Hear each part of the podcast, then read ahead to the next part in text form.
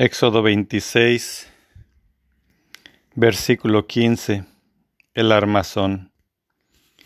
También harás para la morada tableros de madera de acacia y los pondrás de pie. Cada tablero tendrá diez codos de largo y codo y medio de ancho. Tendrá además dos espigas paralelas.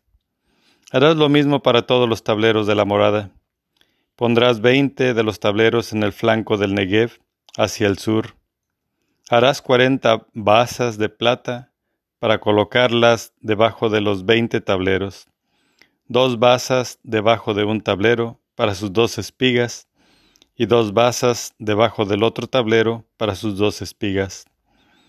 Para el segundo flanco de la morada, la parte del norte, otros veinte tableros con sus cuarenta basas de plata, dos basas debajo de un tablero y dos basas debajo de otro tablero, para la parte posterior de la morada.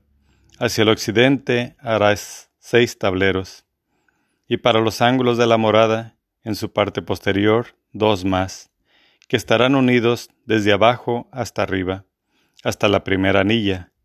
Así se hará con los dos tableros destinados a los dos ángulos Serán, pues, ocho tableros con sus basas de plata, dieciséis basas, dos debajo de un tablero y dos basas debajo del otro tablero. Harás, además, cinco travesaños de madera de acacia para los tableros de un flanco de la morada, cinco travesaños para los tableros del otro flanco, y cinco travesaños para los tableros de la parte posterior de la morada, hacia el occidente.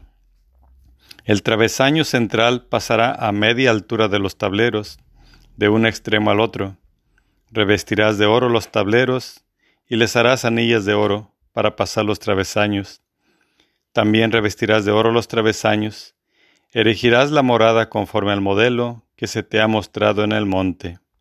Palabra de Dios.